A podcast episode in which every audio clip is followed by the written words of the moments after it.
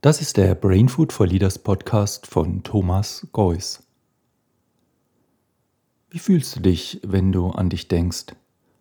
Bist du grundsätzlich zufrieden mit dir, mit deiner Persönlichkeit, mit deinen Leistungen, mit deinem Aussehen? Kurzum, bist du zufrieden mit dir selbst? Wahrscheinlich und hoffentlich wirst du diese Frage mit Ja beantworten, denn jeder Mensch, zumindest die meisten, haben das Bedürfnis, sich in einem positiven Licht zu sehen oder zumindest sich anderen gegenüber positiv darzustellen. Dieses Bedürfnis rührt daher, dass jeder Mensch nach einem positiven Selbstwert strebt. Das Bedürfnis nach Selbstwerterhöhung und dem Schutz des Selbstwerts wird als ein zutiefst menschliches Grundbedürfnis angesehen, eine unserer wichtigsten Motivationsquellen. Was wir dazu brauchen, ist ein Bewusstsein unseres Selbst und die Fähigkeit, über sich selbst nachzudenken, also Selbstreflexion. Ohne diese Fähigkeit wäre kein Selbstbild und kein Selbstwertgefühl möglich. Doch wenn das so ein tiefes Grundbedürfnis ist, warum haben dann so viele Menschen ich eingeschlossen, manchmal ein schlechtes Selbstwertgefühl.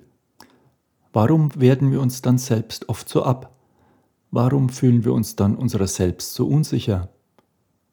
Warum umgeben wir uns dann so oft mit Menschen, die schlecht über uns reden und uns nicht gut behandeln? Warum ziehen wir uns aus Beziehungen zu Menschen zurück, die uns gut tun und es gut mit uns meinen? Warum kommt es denn überhaupt zu einem schlechten Selbstwertgefühl? Mittlerweile weiß man, dass es etliche Jahre dauert, bis ein Kind die Reflexionsfähigkeit entwickelt hat, sich seiner selbst so bewusst zu sein, dass es zum Beispiel Schamempfinden, sich in seiner Ehre gekränkt fühlt oder in seinem Selbstwertempfinden verletzt werden kann. Ein kleines Kind hat ein tiefes Bedürfnis nach einer sicheren, vertrauensvollen Bindung zu seiner Mutter und seinem Vater doch es erlebt die Beziehung als schlecht. Sein tiefes Bedürfnis nach emotionaler Zuwendung und Sicherheit wird unzureichend befriedigt. In der Denkwelt des kleinen Kindes gibt es vereinfacht ausgedrückt zwei Alternativen. Mama ist schlecht und ich bin gut. Oder ich bin schlecht und Mama ist gut. Doch die vermeintlich richtige Alternative, nämlich ich bin okay und Mama ist nicht okay, ist für das Kind die weitaus schlimmere. Denn aus dieser Perspektive ist das kleine Kind seiner Mutter hilflos ausgeliefert und ohne Hoffnung, dass es selber etwas zur Verbesserung der Situation beitragen könnte. Denn die Mutter müsste ihre Beziehung und ihr Verhalten ihrem Kind gegenüber verändern. Falls das nicht geschieht, würde das Kind ständig Enttäuschungen erleben und Gefühle der Angst oder Wut oder Hoffnungslosigkeit entwickeln. Die Alternative Ich bin nicht okay, Mama ist okay wäre wohl die vermeintlich bessere. Das Kind würde das schlechte Verhalten der Mutter auf sein eigenes Verhalten beziehen und seine schlechten Erfahrungen so verarbeiten, dass es seine Schuld ist, weshalb es von der Mutter nicht besser behandelt wird. Warum es halt nichts wert ist. Das ist zwar mit unangenehmen, schlechten, existenziellen Gefühlen verbunden, aber doch mit der Hoffnung, dass es vielleicht selbst etwas ändern könnte, wenn es sich nur so verhalten würde, wie es die Mutter möchte. Das kleine Kind, das sein Bedürfnis nach einer sicheren Bindung zur Mutter nicht befriedigt bekommt, wird also dazu neigen, sich selbst als Grund dafür zu erleben und sich selbst schlecht und wertlos fühlen.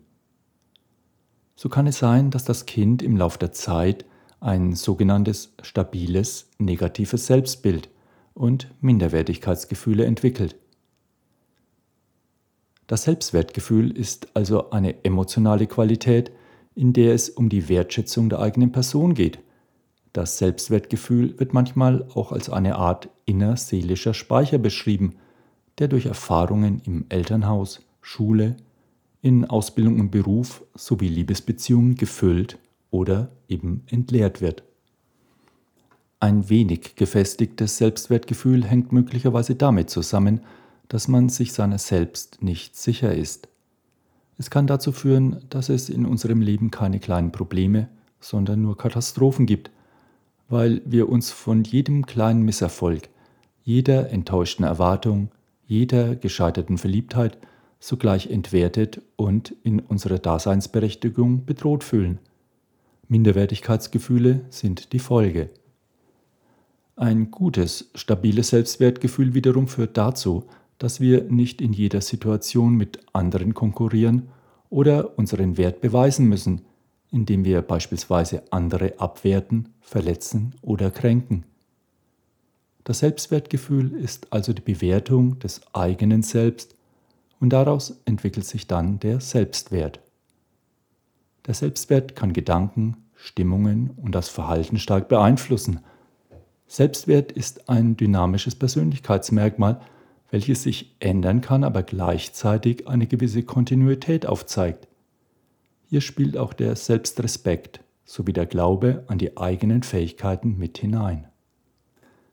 Die Literatur unterscheidet bei der Form und Ausprägung von Selbstwert in der Regel zwischen hohem und niedrigem Selbstwert und stabilem und instabilem Selbstwert. Ein hoher Selbstwert ist geprägt durch eine grundsätzliche Anerkennung und Liebe des Selbst, während ein niedriger Selbstwert durch eine negative und ambivalente Bewertung des Selbst gekennzeichnet ist. Je stabiler also das Selbstwertgefühl über die Zeit hinweg ist, desto höher ist der Selbstwert.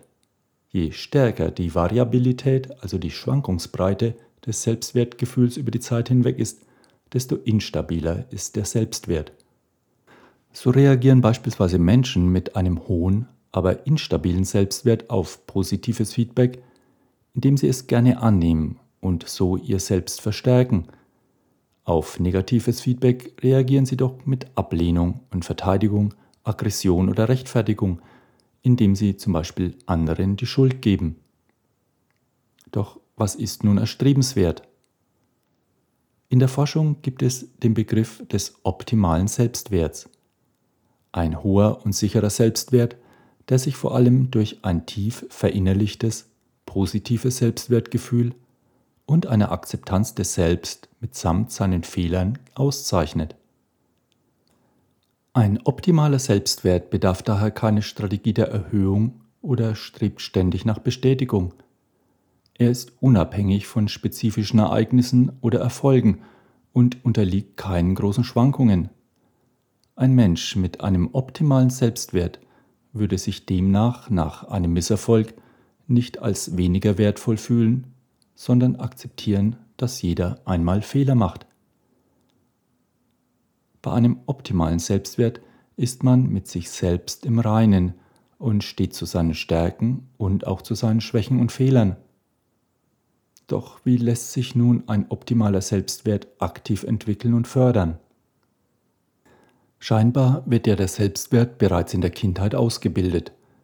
Deshalb sollte man direkt in der Beziehung des Kindes darauf achten, seinem Kind bedingungslose Liebe und Wertschätzung entgegenzubringen – unabhängig von Leistung, Erfolg und Aussehen, sodass sich erst gar nicht ein Selbstwert im Sinne von ich bin nur etwas wert, wenn ich mich so und so verhalte, nur dann werde ich gemocht entwickelt.